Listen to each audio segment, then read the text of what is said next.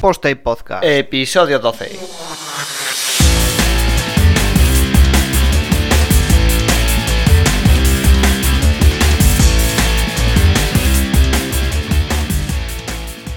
Pues hola a todos y bienvenidos a un Post Podcast más, episodio 12, con, con algo raro, habréis visto que dura más de lo normal, pero tiene su explicación. Dos semanas de vacaciones para coger fuerzas y bueno, traer invitados. Sí, empieza una nueva sección en el podcast. He llamado a un par de amigos que van a hablar, como habéis visto en el título, de buenas prácticas o malas prácticas. Ya veremos cómo enfocamos la conversación.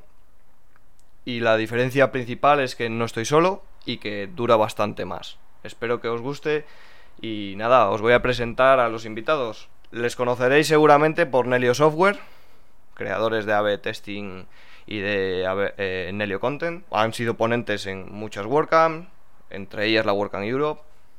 Y tienen un blog que os recomiendo que vayáis y leáis. Y yo creo que lo mejor es que se presenten ellos. Yo creo que, que, que la mejor forma de presentar a alguien es dejar que se presenten ellos, ¿no? Antonio, David, ¿qué, qué tal estáis? Bueno, aquí estamos. Aquí Hola, estamos. buenos días. Bueno, pues como ya has dicho, somos Antonio Villegas y David Aguilera, dos de los tres componentes de Nerio Software, una empresa de aquí de Barcelona, que nos dedicamos al desarrollo de, de plugins para WordPress. Es lo único, lo único que hacemos y con eso pues tenemos suficiente. ¿Qué tal se vive del negocio de WordPress y los plugins? Se vive, se vive. Hasta ahora, bueno, es como todo. Hemos, hemos empezado, empezamos hace ¿qué? cuatro años Ujú, 2013. y hemos ido creciendo y bueno, cada vez, cada vez mejor. Si, quieres vivir del, del desarrollo del producto es, es complicado. Nosotros empezamos haciendo migraciones, que eran como proyectos a medida, se encargaba Tony de hacerlas, y eso, digamos, que es lo que nos permitió empezar a ganar dinero con la empresa. Em, pero nosotros teníamos claro que queríamos ganar, em, ganarnos la vida con, con nuestros plugins, con nuestros productos, que fueran escalables y tal. Pero para conseguir cierta atracción, un cierto volumen de usuarios y tal, pues es un proceso que lleva tiempo. Tú lees por internet todas, todos los casos de éxito de startups y tal y te da la sensación que es muy fácil. Sobre todo porque lo venden muy fácil, ¿verdad? Exacto. Claro, porque se suele explicar la historia de éxito, ¿no? Y, y eso es una entre un millón. Exacto. Todos los que fracasan o no fracasan, sino que simplemente pues les, Van cuesta, haciendo. les cuesta más, van haciendo, no tienen inversión, van poco a poco hasta que siguen, hasta que consiguen unos números un poco decentes, pues claro, eso ya no, Siempre- no vende. Yo siempre he leído y, y he oído por ahí que construir una marca se tarda años y destruirla se tarda días. Eh, en un producto o en, en varios, construir varios pilares de producto para, para mantener una, una startup, una empresa como, como es vuestro caso, pues hombre, eh, solo daros a conocer y que, y que la gente conozca el producto y se interese por él, imagino que es complicado, ¿no? Sí, sí, sí. Además em, está el tema de que, bueno, el tipo de productos que ofrecemos cuesta colocarlos aquí, aquí en España, que es donde puedes tener el, sobre todo el de, el de testing, que es más enfocado a marketing. Em, claro, tú aquí en, en- en Barcelona o en España no tienes la posibilidad de hablar con el, con el usuario final cara a cara y tal, pero cuesta, cuesta que, que te compren el producto. Nosotros, eh, la mayoría de nuestros clientes son, son de fuera de España, son, yo creo que el 80% son entre americanos, Sí, más. ingleses, australianos, o sea que Ya sabéis, chavales, hay que comprar productos españoles y hay que comprar productos en general, que somos muy del todo gratis. Exacto, exacto. Por eso lo aprovecho ahí para meter la, la pullita al, al público. Bueno, eh, en este podcast vamos a hablar de malas prácticas en el desarrollo web. Todo esto sale, para, eh, para orientar un poco al, al oyente, de una conversación que tuve con Antonio Villegas, de un proyecto que tuve yo hace un par de semanas, donde me encontré que todos los datos de las taxonomías de un sitio web en WordPress bastante grande estaban guardadas en VP Options. Y Antonio me dijo que eso era una mala práctica. Entonces yo lo que hice fue co- reconvertir todos esos datos a VT VP Termeta. Y a raíz de esto estuvimos hablando, pues qué mal está la cosa en el desarrollo web, eh, en general qué malas prácticas hay, se hace esto mal, se hace el otro mal. Y yo le dije, oye, ¿por qué no venís vosotros que estáis todo el día desarrollando con WordPress, plugins y, demás cosillas? Y hablamos de todo esto, de qué se está haciendo mal, por qué se está haciendo mal y cómo, sobre todo lo más importante, cómo se debería hacer bien. Y entonces Antonio me dijo que siempre se presta a todas estas cosas, siempre, siempre le engaño, no sé por qué. Eh, me dijo, vale, Y entonces aquí estamos, grabando casi una semana después, pues por contratiempos de, de la vida. Y vamos a hablar un poco de qué problemas existen en el desarrollo de, con WordPress. Y sobre todo en el ámbito de los plugins y de las, de las zonas eh, comunes a todos los plugins, porque al final WordPress tiene una serie de zonas que se comparten para todos los editores de plugins o todos los desarrolladores de plugins. Y entiendo que hay conflictos, ¿no? Antonio y David, ¿qué pensáis? Sí, no, no es fácil, no es fácil que las cosas funcionen, ¿vale? Porque en nuestro caso nos hemos encontrado y nos seguimos encontrando y seguramente nos seguiremos encontrando lamentablemente este, este tipo de problemas, ¿no? Quizás el, el, problema más común, que es el que, el que hablábamos de los ámbitos, es que cuando tú haces tu, plugin, pues tú es como si estuvieras haciendo una habitación dentro de WordPress, ¿no? Entonces, en principio, todo lo que está allí, en esa habitación, debería estar cerrado con pestillo y tú solamente deberías tocar tus cosas y tus páginas del plugin y, tu, todo ese dominio del plugin tuyo. Pero el problema viene cuando vienen otros plugins y te rompen la puerta de la habitación y meten sus cosas ahí. Y esto, la verdad es que es mucho, mucho más común de lo que, de lo que parece. Incluso plugins conocidos también, también les pasa. Para situar un poco al oyente, cuando hablamos de este tipo de cosas, de cosas compartidas y de, y de recursos que se comparten a nivel WordPress, estamos hablando generalmente de, los, de las cosas del core, básicamente, de los JavaScript, de los CSS, de las cosas que son comunes a todos los que usamos la herramienta y que cada uno hacemos el uso que queremos de ello. Eh, esta gente, yo lo sé por, por, hablar con ellos muchas veces, se encuentran habitualmente que van a hacer un uso de una librería de JavaScript y hay otro plugin que la está haciendo que lo está haciendo mal, ha incluido su propia librería, que es la misma, con una versión diferente, o, están haciendo llamadas que están sobrescribiendo las demás, con por ejemplo en CSS Importance, y todo eso rompe eh, la convivencia de diferentes plugins y diferentes sistemas en, en lo que es el ecosistema de WordPress.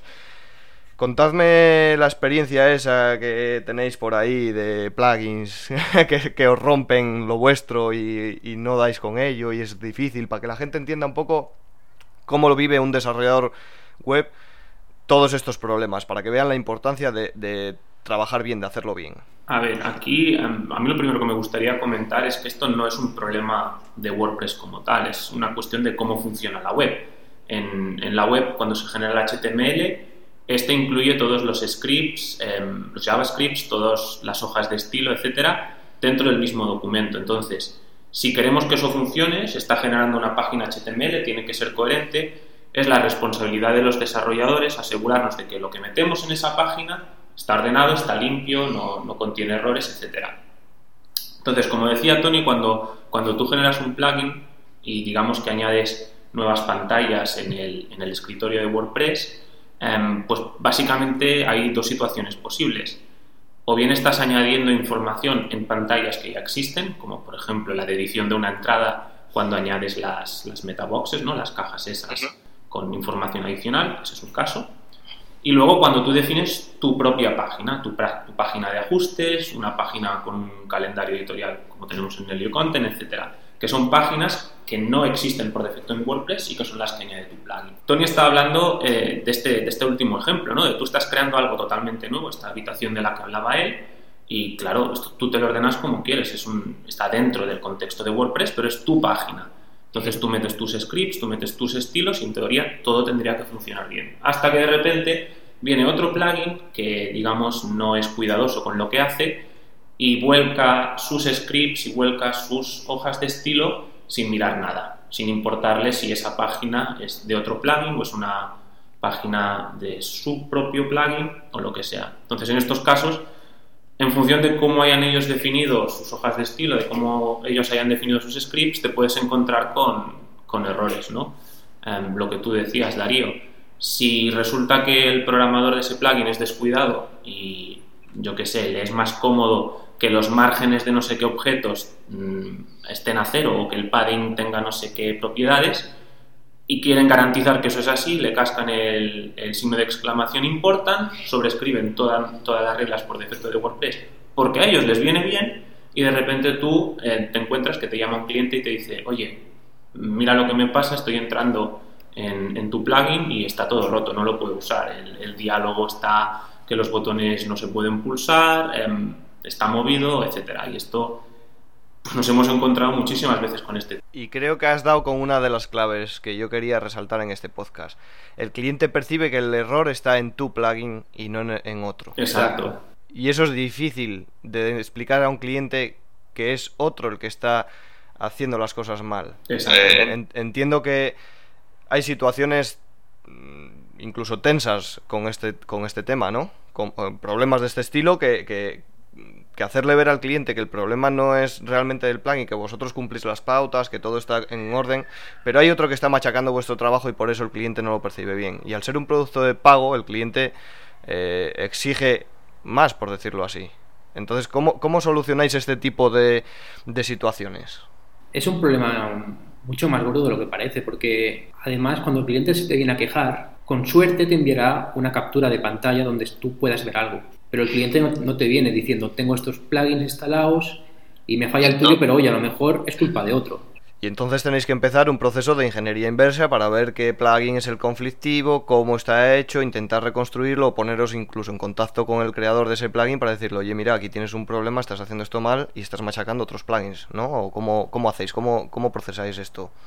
Más o menos lo que, lo que has comentado. Siempre intentamos ver si el error es nuestro, que este es es, quizás a veces un fallo, porque te, ofuscas en ver por qué narices tu código no funciona y a veces simplemente no es tu código, es un tercero que, está haciendo que tu, código se, rompa por, por, circunstancias, pero hasta que no consigues tener acceso a la instalación del cliente, es lo más que puedes hacer, mirar tu código, intentar ver qué narices está pasando y, pierdes mucho tiempo, ¿no? Pierdes mucho tiempo mirando el código que, está, que, que, el código funciona, pero hasta que no tienes acceso no puedes, no puedes ver el qué. Ahora imagina, para poner un poco a los oyentes más en, vuestra piel, imaginad que básicamente ellos ahora están viviendo, por decirlo así, de dos plugins, ¿no? AB y, y Nelio Content. Sí. Eh, corregidme si me equivoco. Ellos viven de dos plugins, pero es que en WordPress, en el ecosistema WordPress, solo en el repositorio oficial hay más de 40.000. Eh, imaginad el porcentaje tirando a bajas a un 10% que haya mal hechos de plugins en el repositorio oficial, los problemas que tiene esta gente para mantener su negocio a flote, ¿vale? Simplemente para que se ponga un poco en situación de la complejidad de todo esto.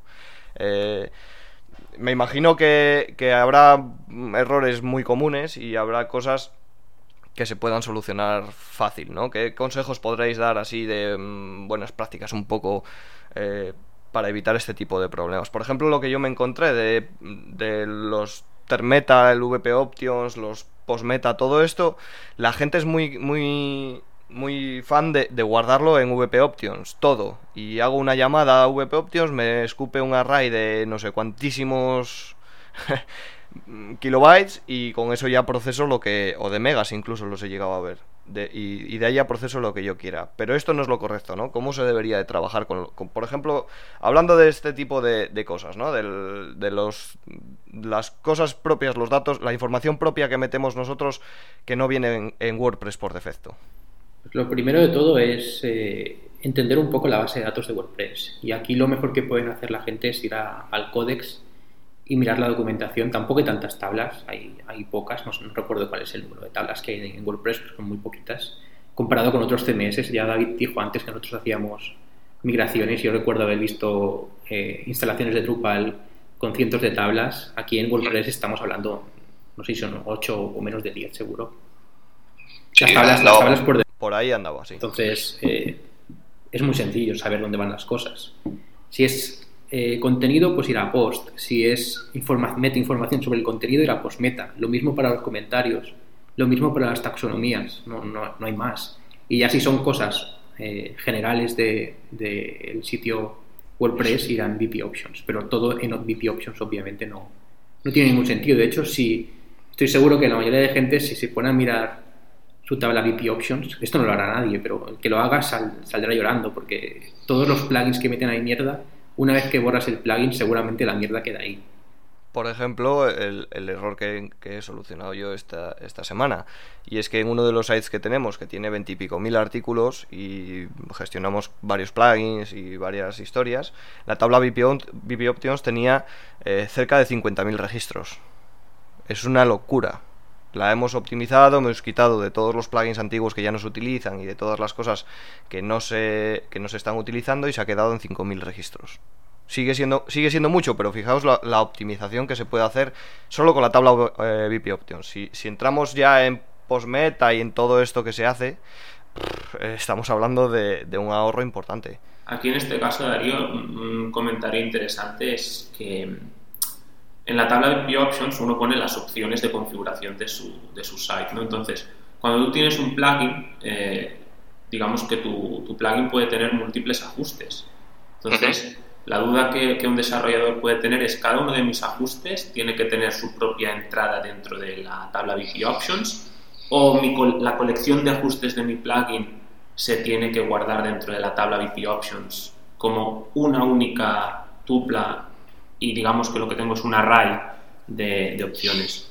Nosotros en nuestro caso, la mayoría de, la mayoría de ajustes que puede digamos, configurar el usuario, por no decir todos, esos se meten dentro de, de un array. Entonces, em, si tenemos una página de ajustes con, yo qué sé, 25 ítems diferentes, estos 25 ítems se meten dentro de un array y se meten dentro de una única entrada de la tabla VP Options. Y esa es otra, y esa es otra buena práctica, porque al final eh, tienes todas las opciones de ese plugin juntas y no tienes un registro para cada opción. Hay mucha, muchos plugins que lo hacen a, registro por, por opción y eso al final eh, en una página estándar se pueden llegar a consultar muchas opciones de ese plugin y son muchas consultas a la base de datos eh, indirectamente. Eh, entonces, bueno, es, lo que comentas, hacer un único registro para todas tus opciones, bien sean del tema, bien sean de tu plugin, bien sea de una funcionalidad concreta, pero todas juntas que para eso son de una misma funcionalidad. ¿Alguna práctica que os habéis encontrado, seguramente hablando ya no de base de datos ni de en el código? Seguro que en el código habéis encontrado algún problema que se puede solucionar de la manera más simple y, fácil posible. Bueno, uno de los, uno de los problemas más, más habituales en, el, en, el, momento del código ¿no? es que, como decíamos antes, em, WordPress está basado en el mundo web y eso quiere decir que todo el mundo tiene que volcar sus scripts y sus hojas de estilo en el, en el código, en este caso siguiendo las, las funciones que te da WordPress, que normalmente es encolar script y luego o registrar script y luego encolarlo. Una de las cosas que pasa es que el, core de WordPress por defecto viene con bastantes scripts em, que puedes usar, ¿no? Está el jQuery, está diferentes funcionalidades del jQuery UI, que son las de diálogos, em, etcétera. Pero luego hay muchísimas otras librerías que pueden ser útiles que no están incluidas en el, en el núcleo de WordPress, como por ejemplo una que usamos nosotros que es Moment.js que, sirve para, trabajar con fechas. Entonces, el problema es que nosotros usamos la librería y puede haber otros plugins que también necesiten usar esa librería. Y lo que te recomienda normalmente WordPress es que cuando tú tienes que usar una librería de estas, la empaquetes dentro de tu propio plugin y la, la encoles en la página cuando la necesitas. Los problemas surgen cuando por ejemplo, somos dos plugins diferentes los que estamos añadiendo metaboxes en la página de edición de una entrada y los dos plugins encolan ese script, pero encolan versiones diferentes del script o con funcionalidades diferentes.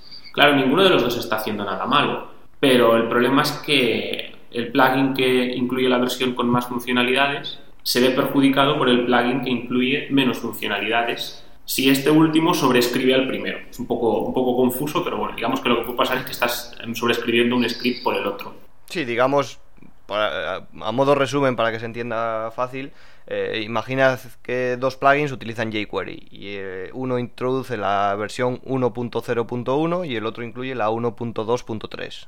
Eh, si el de la 1.0.1 le da más prioridad, por decirlo así, que el de la 1.2.3, lo que hace es que el de la 1.2.3, que está llamando a funcionalidades que en la versión vieja no existen, no puede aprovechar esas funcionalidades y entonces vienen los errores, no funciona bien y, problemas. Exacto, pero en este caso em, el error sería diferente y es que un plugin no debe incluir su librería jQuery porque esta ya está en el núcleo de WordPress. Eh, bueno, efectivamente, sí. Ese sería otro error en los que a veces nos encontramos, especialmente en el mundo de los temas, ya no tanto en plugins, sino en temas, que, digamos que el propio tema incluye su librería jQuery. De hecho, el, error que comentaba David con el, con el Moment, que es la librería esta para trabajar con fechas, si dos plugins instalan o encolan ese script y tú vas a tener problemas con eso, al final nosotros lo que hemos hecho ha sido, para este tipo de librerías conflictivas o muy conocidas, porque las usan muchos plugins y depende del orden en el que se encole, pues te pueden machacar la tuya. Lo que, la solución que hemos mm, implementado nosotros ha sido utilizar una copia de esa librería con un nombre diferente. En vez de, que se, de, llamarse Moment, le ponemos un prefijo. En nuestro caso, NC Moment, porque NC es de Nelio Content, que es donde lo usamos. Con esto te evitas que otro te sobrescriba esa librería. Y hablamos de librerías, pero podemos hablar de funciones también. Si hay una función que, por lo que sea, es común o es un proceso que se suele hacer repetidas veces, con el prefijo que tú comentas evitamos eh, conflictos entre diferentes plugins y, el propio core de, WordPress, ¿no? Sí, de hecho todas las funciones de tu plugin o de tu tema, si es que también las añade, todo lo que sea propio de, ese ámbito, sea un, tema o un plugin, todo debería estar, eh, todos los nombres de función deberían tener un prefijo antes para evitar que otro plugin o otro tema que tenga el mismo nombre de función, pues añada conflictos a todo esto. Esto obviamente, em, nombres de funciones globales. Si estamos hablando de métodos de una clase, es la clase la que tiene que tener el prefijo. O sea, digamos que lo que, lo que tienes es, defines un ámbito de alguna forma. Aunque esto está empezando a cambiar, porque como a medida que vayan subiendo la versión mínima de, de, PHP. Em, que requiere WordPress, a partir de no recuerdo qué versión, WordPress, PHP em, perdón, incluye los namespaces y entonces em, digamos que puedes definir el ámbito de tus funciones con un namespace y ya no, digamos, no habría colisión de nombres. Pero eso de momento todavía está un poquito lejos, me parece. Hasta que llegue, chavales, todos a poner prefijos a las funciones. Cuando hablamos de prefijos, hablamos de que una función se puede llamar eh, cuenta palabras, por ejemplo, y si el plugin de Antonio y el mío tienen esa función, puede entrar en conflicto. Si yo cojo a mi plugin y le pongo bf-cuenta palabras y Antonio le pone Antonio-cuenta palabras, ya no es la misma función, aunque haga lo mismo por dentro, pero evitamos ese conflicto. Correcto. Otra mala práctica que me he encontrado varias veces es dejar los registros en la base de datos. Es decir, un plugin llega, eh, por ejemplo, iconos sociales, ¿no? Eh, me instalo un plugin, no me gusta el diseño, me instalo otro, no me gusta el diseño, instalo otro, no me gusta el diseño, previamente he borrado todos los anteriores, pero cada uno ha ido dejando su código o su mierda, por decirlo así, en la base de datos o, en diferentes sitios. Esto yo creo que también habría que tener cuidadín con ello, ¿no? Porque al final tenemos ahí un síndrome de Diógenes en la base de datos, sobre todo en VP Options, que es lo que comentábamos antes, que no es tan complicado de hecho, hay, hay un, hook para, saber cuándo se desactiva un plugin o incluso cuándo se borra, ¿no? Sí, el problema no es tanto ese, sino que cuando alguien borra el plugin siguiendo las, la interfaz de WordPress, pues entonces ahí sí que tendrías que, meterte en ese hook que dices y borrar todo lo que, lo que el plugin tiene. Esto los, desarrolladores de plugins deberían hacer, los de temas también. De hecho, un segundo, em, a mí lo que me gustaría decir aquí es que lo ideal sería que WordPress por defecto, em, en el momento en el que tú desactivas un plugin, incluyera. Exacto. Porque, porque claro, cuando tú desactivas un plugin, eh, realmente es porque lo quieres desactivar ya definitivamente y por lo tanto quieres borrar todas las cosas que hay dentro, o solo lo quieres desactivar momentáneamente. Porque... Yo creo que hay que tener dos fases diferentes. Una es desactivar y otra es desinstalar. Desactivar puede ser simplemente porque tienes un error en tu web y no sabes qué plugin es, entonces desactivas temporalmente y luego a lo mejor vuelves a activarlo o a lo mejor no. Hay gente que desactiva para después borrar. Claro, pero el tema es que cuando tú desinstalas un plugin, si está desactivado el plugin, obviamente no está activo, con lo cual el código que tú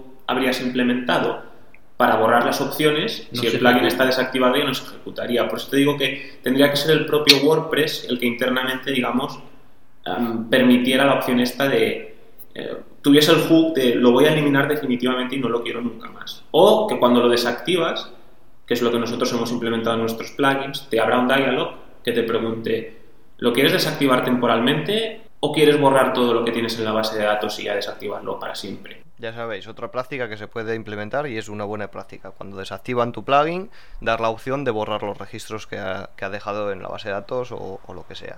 Pero, pero ojo, que si te vienen y te desactivan o te borran el plugin por FTP, olvídate de todo esto. Sí, claro, porque los ficheros ya no existen, ya no hay proceso para hacer esto. Exacto. Y ahí es donde entra lo que, lo que dice David, que debería de haber algo en WordPress que controle esto. Pero eso ya sería salirse del, del, de lo normal. Porque como dice Tony, si te lo hacen por FTP, WordPress poco puede hacer. Exactamente. Hablando de esto, de WordPress poco puede hacer, de... mm, hablamos de WordPress como una entidad que hace cosas, ¿no? Tampoco es así. Realmente eh, lo que, lo que es WordPress lo ha programado alguien, en general gente de la comunidad, en base a unas decisiones.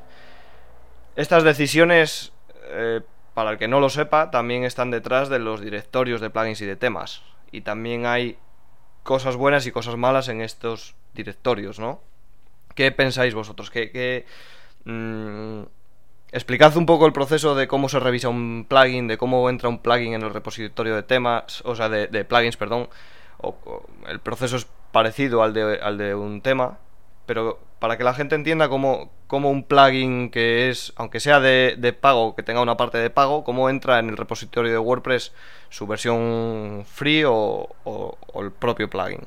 ¿Cuál es el proceso a seguir? ¿Cómo, cómo va esto? Bueno, la idea es que tú generas tu, plugin, lo, lo empaquetas en un fichero zip y luego está la, está la web, no recuerdo cuál es, está la, digamos, el formulario para, para enviar tu plugin a revisión. Entonces, digamos que hay un equipo en la comunidad de dos personas y nadie más que revisan manualmente todas las peticiones de, de nuevos plugins que aparecen y si cumple los, las guías de estilo más o menos que en teoría em, se les exige a todos los plugins, pues digamos que ya lo, lo publican en el, en el repositorio. Vale, vamos a hacer un pequeño break aquí porque has dicho dos personas. Sí, Bien, estamos hablando de cuarenta y pico mil plugins. sí, Eh, sí, pero el proceso, digamos, evidentemente es lento. Al final igual te estás una semana o dos hasta que te dan, hasta que te dan el ok, porque el proceso es de forma totalmente manual. Em, Claro, esto, esto en el directorio de temas es diferente. El directorio de temas es, mm, por decirlo de alguna manera, más abierto, porque todos los temas se suben y entonces cualquier persona que quiera puede ir a la página donde están todos los temas que se han subido, pendientes de revisión, y hacerse revisor y revisarlos. Esto con los plugins no pasa. ¿Y no creéis que debería de cumplir el mismo sistema? Yo creo que es un sistema que funciona bien. Yo sinceramente no sé por qué se decidió hacerlo diferente. También creo que, aunque fueran dos personas, em, porque cuando nosotros tuvimos uno de los problemas que comentamos es que nos están machacando bueno, estos problemas de compatibilidades entre plugins, nos pusimos en contacto con ellos y les dijimos, ostras, es que nos hemos encontrado con un plugin que tiene una hoja de estilos que está sobreescribiendo todo, porque pone estas directivas important en sus, en sus reglas.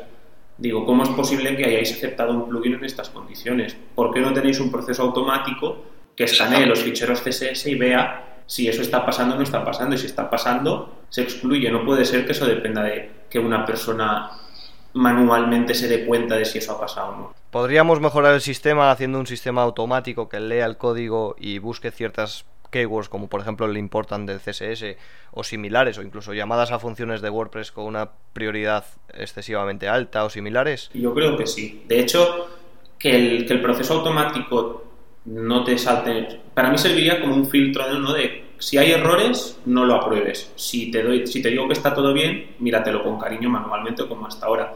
Pero tendría que haber un proceso automático que haga saltar alarmas y ahora me parece que no existe. Y yo creo que yo creo que vendría bien. Y de hecho se- tuvimos la discusión en el, en el canal de, en el grupo de Facebook, ¿no? de WP Advanced creo que fue, y eran contrarios a precisamente los procesos automáticos. Y no entiendo, no entiendo por qué. Son herramientas que facilitan el proceso y al final es lo que dices, son cuarenta y pico mil plugins que ya están validados, los que estarán en cola, imagínate, el- no, prefiero no hacer números y no imaginarme los que están en cola esperando el Es el que lo proceso bueno de tener el proceso automático es que entonces, como decía Antonio, se puede aplicar los mismos principios que en el directorio de temas. En el directorio de temas existe un plugin que es el theme check, que, Exacto. que tú cuando generas un tema pasas este plugin, que es el mismo que usan los revisores, y si a ti todo te da en verde, dices, perfecto, el tema en principio parece que es bueno, y cuando lo, cuando lo valida un revisor, ejecutará el mismo plugin para verificar que tu tema está bien, verá que sí, y luego hará los, los, checks manuales pertinentes que considere oportunos,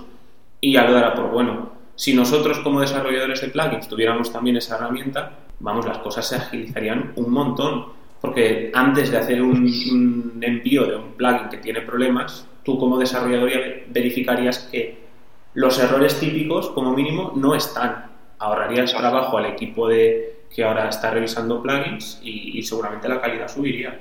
Exacto. Al final, a modo de resumen, hemos hablado de intentar abrir el, sistema de validación, que no sean solo esos dos validadores que chapó por su trabajo y muchísimas gracias por hacerlo, lógicamente, pero que, que, se democratice un poco, ¿no? Que cualquier desarrollador con tiempo y con ganas pueda aportar también ahí.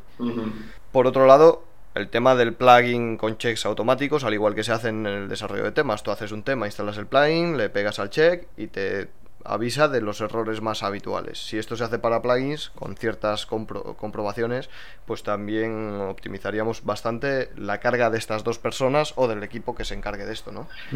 y, y, yo sé que sois partidarios de dar un tercer consejo, ¿no? Eh, que lógicamente es el más importante siempre. Sí, hay que tener un poco de, cuidado cuando, cuando vas a, programar un, plugin y falta quizás un poco de educación a a, los desarrolladores, ¿no? que, sea más obligatorio leerse toda la documentación, el códex de WordPress, el handbook de, desarrollo de plugins.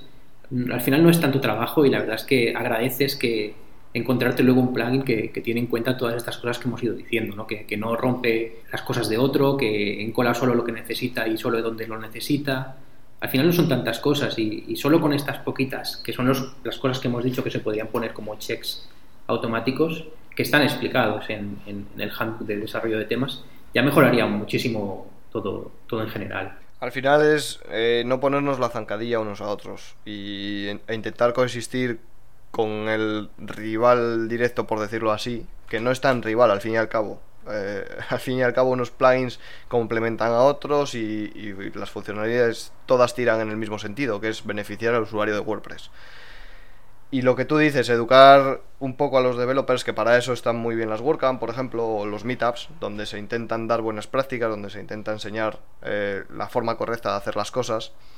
Pero sobre todo, creo que entra un poco más en juego el sentido común del propio desarrollador.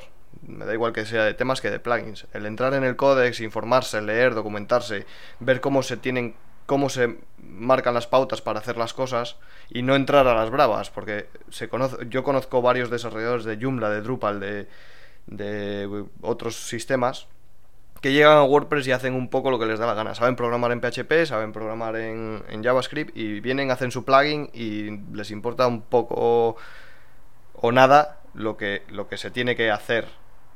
Entonces, bueno, allá donde fueres, haz lo que vieres, ¿no? Que dice el refrán, pues si vienes a WordPress, infórmate de cómo se hacen las cosas en WordPress. Yo, quiero pensar que normalmente la, mayoría de errores que nos encontramos suelen ser más por ignorancia mm. que por que por descuido o mala fe. O mala fe, ¿sabes? No es porque sean gente despreocupada o gente que quiera joder, es gente que no lo conoce. Entonces, no, no, yo, yo tampoco digo que quieran joder, ¿eh? simplemente digo que es gente descuidada en el sentido de que no leen la, información que está en el códex sí, y vienen directamente en este caso, em, se trata también de ayudarnos entre nosotros como desarrolladores, ¿no? Cuando nosotros tuvimos este problema, que nos ha pasado varias veces, siempre hacemos lo mismo, nos ponemos en contacto con el desarrollador de la, de la otra parte, ¿no? Y, intentamos explicarle por qué está pasando el problema y tal. Em, unas veces hemos tenido respuestas positivas y otras veces y en realidad nunca hemos tenido una respuesta negativa, lo que hemos tenido es ausencia de respuesta. Y es que te encuentras que te pones en contacto con el otro desarrollador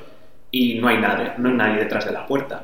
Eh, le escribes en los foros de soporte, no te responden. Les buscas por Twitter, no responde nadie desde hace no sé cuántos meses. Intentas buscar la dirección de correo y no lo consigues. En, este, en este tipo de situaciones ahí ya tienes más problemas. Pero si no, normalmente la situación o la respuesta suele ser positiva, porque al final todos lo queremos hacer bien, ninguno, ninguno queremos joder al otro, ¿no? Intentamos aprender juntos.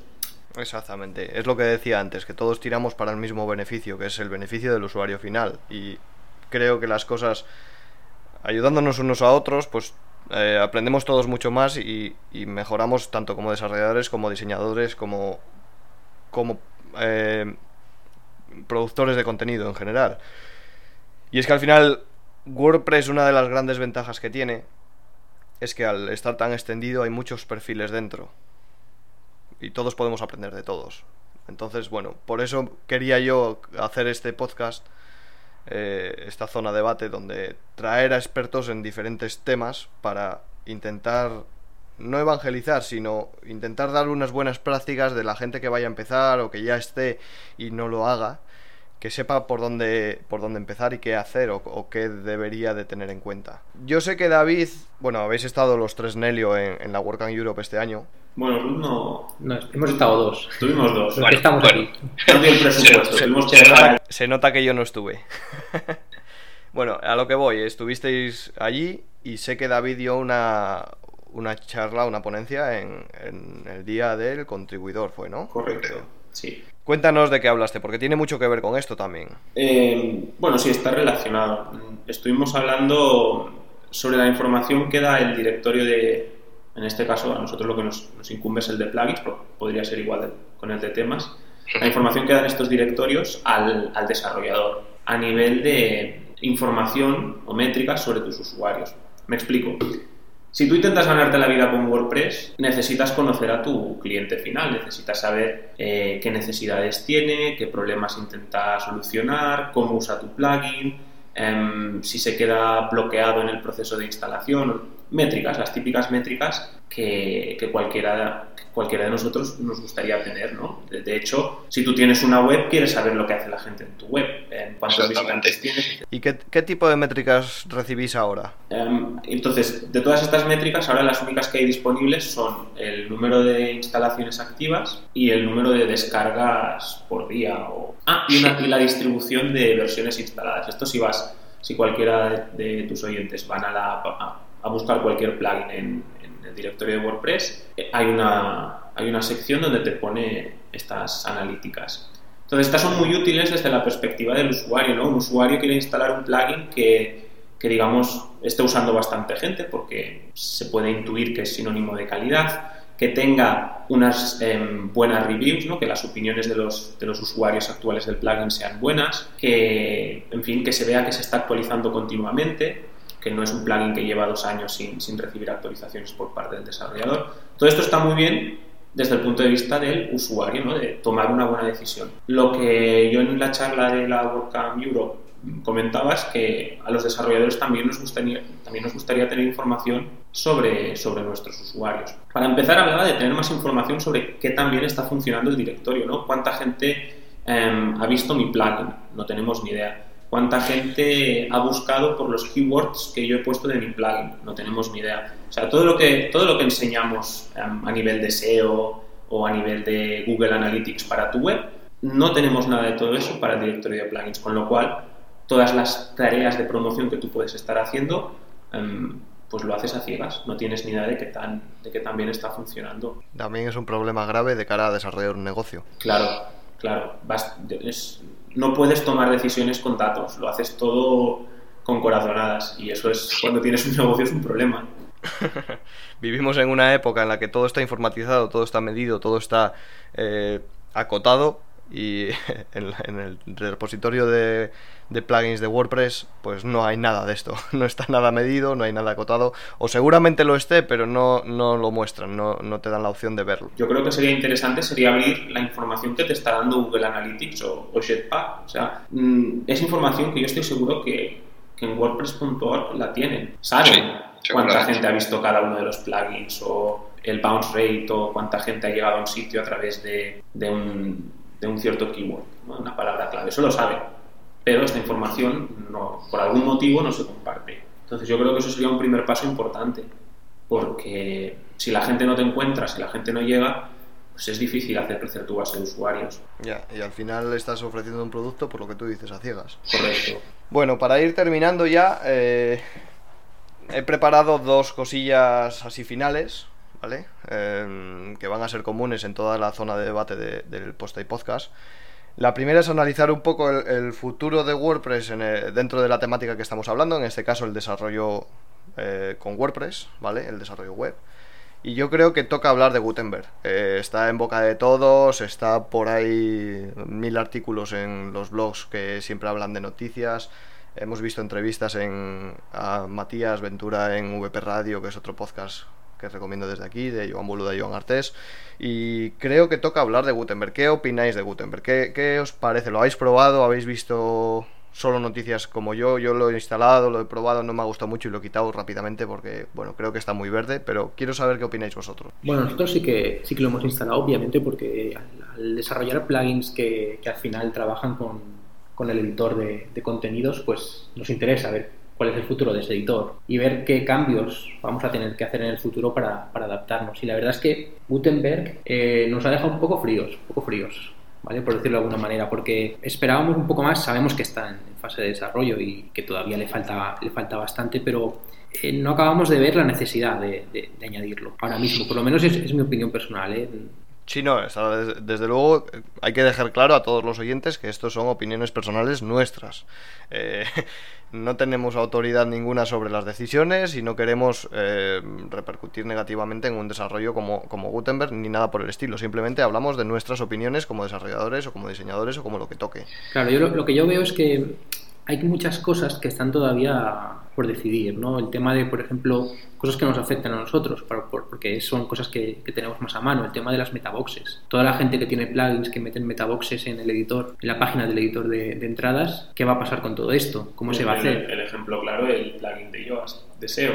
Claro. ¿Dónde se mete eso? ¿Eso dónde tiene que ir? Tiene que ir como, como uno de los menús laterales que aparecen estilo customizer, que es lo que, lo que parece que Gutenberg va a tirar por ahí y yo creo que el problema reside más en no en no tanto en dónde tiene que entrar, dónde tiene el hueco, sino en hay que adaptar todos esos plugins a, este nuevo editor. Entonces, eh, hablando de 40.000 plugins, a lo mejor un, un porcentaje muy alto hacen uso de estos metaboxes o de esta, o de esta información y creo que es muy difícil o que será muy difícil hacer que todos los plugins se adapten a esto, ¿no? Eh, no sé cómo lo piensan hacer, pero claro, creo que, es una cosa que, a mí me, choca bastante, ¿no? Que, que, nos pongamos a desarrollar Gutenberg sin, sin tener antes la discusión de cómo vamos a hacer Gutenberg. Y creo que quizás estoy equivocado, ¿eh? pero me da la impresión de que estamos desarrollando y decidiendo un poco en paralelo y, no sé si es la mejor, la mejor idea. Por, por ejemplo, en el, en el caso de Nelio, que tampoco queremos ser, ejemplo de nadie,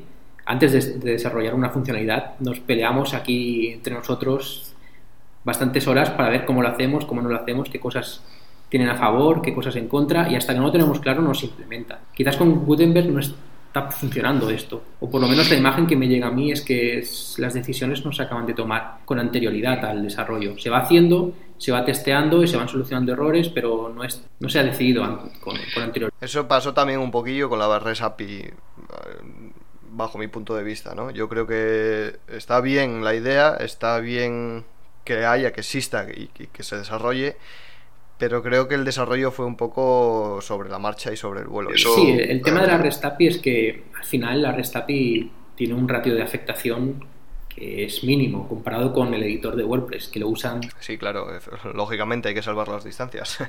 Entonces, claro, ese es el, tema que nos preocupa. Obviamente, que añadan un editor mejorado, pues perfecto. Pero que si ese editor implica que todos los plugins se rompan o que... Bueno, es que tampoco sabemos, porque no sabemos cómo va a funcionar, si van a quitar el, editor actual y van a poner este de un día para otro, o si va a ser un proceso más eh, continuado. Bueno, Sí, lógicamente estamos hablando muy a ciegas sobre, sobre qué acciones se van a tomar en el futuro, pero estamos hablando en, base a lo, que, a lo que tenemos ahora, ¿no? Que es un plugin que realmente es algo que está verde, que está en una fase muy temprana de desarrollo, que, que deja muchas incógnitas de cómo va a funcionar, de cómo va a permitir que otros plugins se adapten a él, de cómo eh, va a trabajar Igual es porque el concepto es tan diferente al, editor que tenemos ahora. Yo aquí te diré que, por, por, llevar un poco la contraria a todos, a mí particularmente el editor me gusta, sinceramente. O sea, em, es un cambio de paradigma, es, es, diferente a lo que estamos acostumbrados,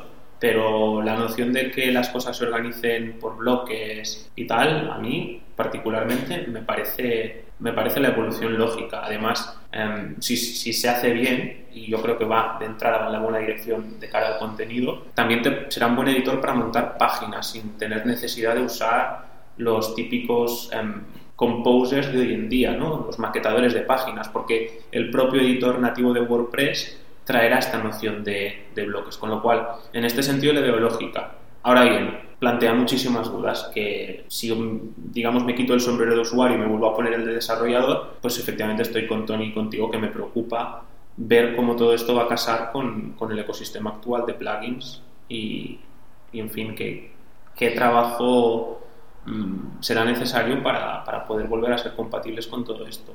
Tengo la sensación que este, que este editor ahora mismo tal, tal cual está hecho está muy orientado a, Automatic y a WordPress.com, que es la plataforma de blogging. Igual a largo plazo sí que es algo que, como digo, em, te sirve incluso para maquetar las páginas y, en fin, que tendrá muchísimas más funcionalidades, ¿no? Pero bueno, habrá que estar pendientes de cómo evoluciona y de cómo de cómo de cómo toma rumbo, ¿no?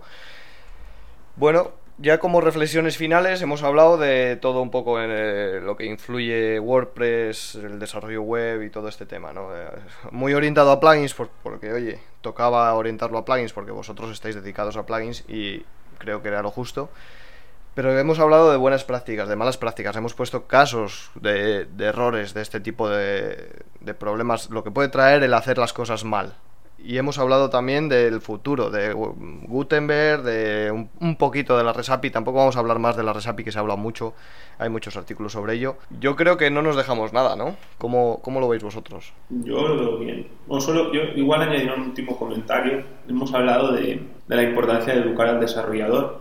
También creo que es importante educar al usuario. Cuando hablábamos al principio de que nos contacta un usuario en plan asustado, ¿no? o preocupado, a veces incluso enfadado, tengo un problema, no me funciona el plugin, no sé qué tal.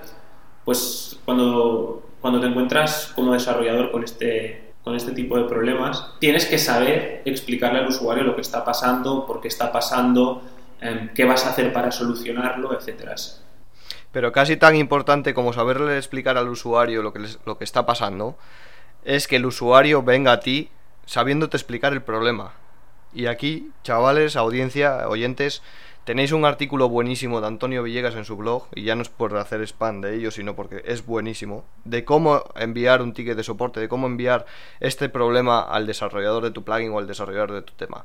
Cómo adjuntar pruebas, cómo eh, transmitirle el error para que él pueda trabajar más rápido y más eficiente. Claro, el tema es ese, ¿no? Cuanto más información me des de tu error, con más detalle, que me digas exactamente qué está pasando, qué, qué ves, que me hagas incluso un mini vídeo diciéndome donde se vea qué está pasando, todo esto está acelerando todo el proceso de que yo entienda qué te está pasando y te lo pueda arreglar. Si solo me dices que algo no te funciona, pues ya te voy a hacer una respuesta diciendo, bueno, explícame un poco más qué pasa, y luego tú me vas a responder, y luego yo te voy a responder. Todo esto te lo ahorras con, con información, ¿no? Cuanto más completa sea la información que me pasas, mejor iremos. Y esto forma un poco parte de la, de la idea esta de educar al, al usuario, ¿no? De que aprenda a interaccionar con, con nosotros para poder solucionar los problemas más rápido y también que él poco a poco se sienta más seguro con, la plataforma que está usando. Exactamente. Exactamente. Pues muchísimas gracias por estar aquí, por ayudar a hacer un podcast y, sobre todo intentar ayudar a tanta gente que seguramente tiene estos problemas de que no sabe por dónde empezar, no sabe qué mirar, no sabe cuáles son las buenas prácticas, no sabe qué leer. Yo siempre dejo los enlaces de todo lo que hemos hablado en, en la descripción del podcast, en el blog. Y, la última petición que tengo ya para vosotros, ya mm, sé que habéis cumplido con muchas de las que os he hecho, la primera es estar aquí, es que me recomendéis a alguien que creáis que vale la pena del panorama eh, de WordPress España, alguien que vosotros consideréis que vale la pena entrevistar sobre un tema específico, que me digáis, pues te deberías de hablar con esta persona y sobre este tema. Porque entrevistarte a ti mismo no lo ves, ¿no?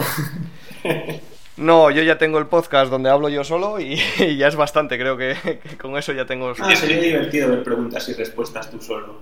Sería bueno, ¿verdad? Sería, bueno, eh, igual algún día pregunto por Twitter y, respondo preguntas. No, no, estaría mal tampoco, es una buena idea que me, que me anoto. Pero sí que me gustaría, vosotros que estáis también dentro de la comunidad, que estáis aportando, que estáis eh, metidos en, en, la comunidad de WordPress Barcelona, en la, organización de la WordCamp Barcelona, que estáis, que viajáis a WordCamps, a la WordCamp Europe, que vais a varias WordCamps, habéis estado en la, en de aquí de Santander. Me gustaría que me dijeseis alguien que valga la pena para vosotros. Sé que habrá muchos, si queréis decirme varios, oye, también se agradece, porque yo voy a contactar con ellos a ver si están interesados. Y sí que me gustaría que me digáis alguien ya no tiene por qué ser del, panorama de WordPress directamente. Puede ser de, algo mm, relacionado con web, pero que vosotros consideréis que, vale la pena, eh, que, tiene un valor añadido hablar con esa persona. ¿A quién recomendaríais? Uno cada uno, por lo menos. Luego si queréis más. Bueno, si, si quieres más, yo te digo, cualquiera que hayamos entrevistado en nuestra web te, te vale, seguramente. Pero así quedándome con uno, pues yo me quedaría con, con los chicos de Silo Creativo, porque tenemos relación con ellos y sabemos cómo trabajan y la verdad es que creemos que el trabajo que hacen es ¿Y sobre qué tema, sobre qué tema crees que debería hablar con ellos? diseño y desarrollo de temas, yo creo que es lo que ellos dominan. Perfecto, hablaré con ellos seguramente. ¿Y, Anto- ¿Y David? Hombre, est- están los, los típicos de siempre, ¿no? Que todos, a los que todos nos gusta entrevistar y tal, pero yo, por salirme un poco de lo normal, igual te recomendaría a Juanca, a Juanca Díaz, que es un, es un chico que conocimos en la última WordCamp de Barcelona, presentó allí, la última mitad de Barcelona, la charla la dio también él, y, y yo creo que aporta un, un punto fresco, además, él es un desarrollador que empezó en, en Joomla, así que si quieres... em, digamos, hacer un podcast donde haya un poco de flame war de estos, ¿no? Entre, entre Joomla y WordPress puede ser, puede ser interesante. ¿Y, co- y sobre qué tema así en, en concreto? Ah, Pues de cualquier cosa, le puedes hablar mm, el tema del desarrollo en sí o incluso, mira, la última mitad fue muy interesante y hablaba del- de cómo tratar con los clientes y, y seguramente la mayoría- teniendo en cuenta que la mayoría de desarrolladores aquí en España su- suelen ser que digamos trabajan con proyectos, eh, con clientes cara a cara, su experiencia puede ser muy interesante. Perfecto, pues hablaré con esta gente y seguramente en alguna zona de debate nueva estén por aquí. Pues nada, muchísimas gracias por estar aquí y, y como siempre ir a visitar su web, neliosoftware.com, la tenéis en versión inglés también. El Twitter de Antonio es arroba avillegasn, el de David Aguilera es David Aguilera. Davilera. Davilera, es verdad, perdona. fallo mío, fallo mío. Davilera. Das Eh, más información. Id, id por a- id por ahí, mencionarles de que habéis escuchado el podcast, todas las preguntas que tengáis, volvedles loco. No tienen casi tiempo, pero os van a responder seguramente, son chicos muy majos, ya lo, veis- ya lo habéis visto. Y nada, espero que en algún podcast futuro volváis a estar por aquí. Gracias a ti por, por invitarnos, Darío. Ya volvemos. Nada. A la gente buena hay que invitarla y darles cabida en, en todo esto. Como le gusta hacer la pelota. Pelota. No, pelota no. Eh, las cosas como son. Sois buenos desarrolladores, hacéis un producto bueno y hay que hablar con la gente buena. pues nada, eh, hasta aquí el podcast de hoy y espero que os haya gustado. Si os gusta, como siempre digo, compartidlo por redes sociales, Twitter, Facebook o por email, por donde os dé la gana, pero compartir, compartidlo con los, con los amigos. Dejad comentarios con dudas, con todo lo que queráis. Os prometo que daré la chapa a Antonio y a David para que se pasen por, por el artículo del blog mío a contestar todas esas dudas que tengáis. Yo también contestaré, lógicamente. Y hasta la próxima semana. Ahora ya sí. Nos vemos. Adiós.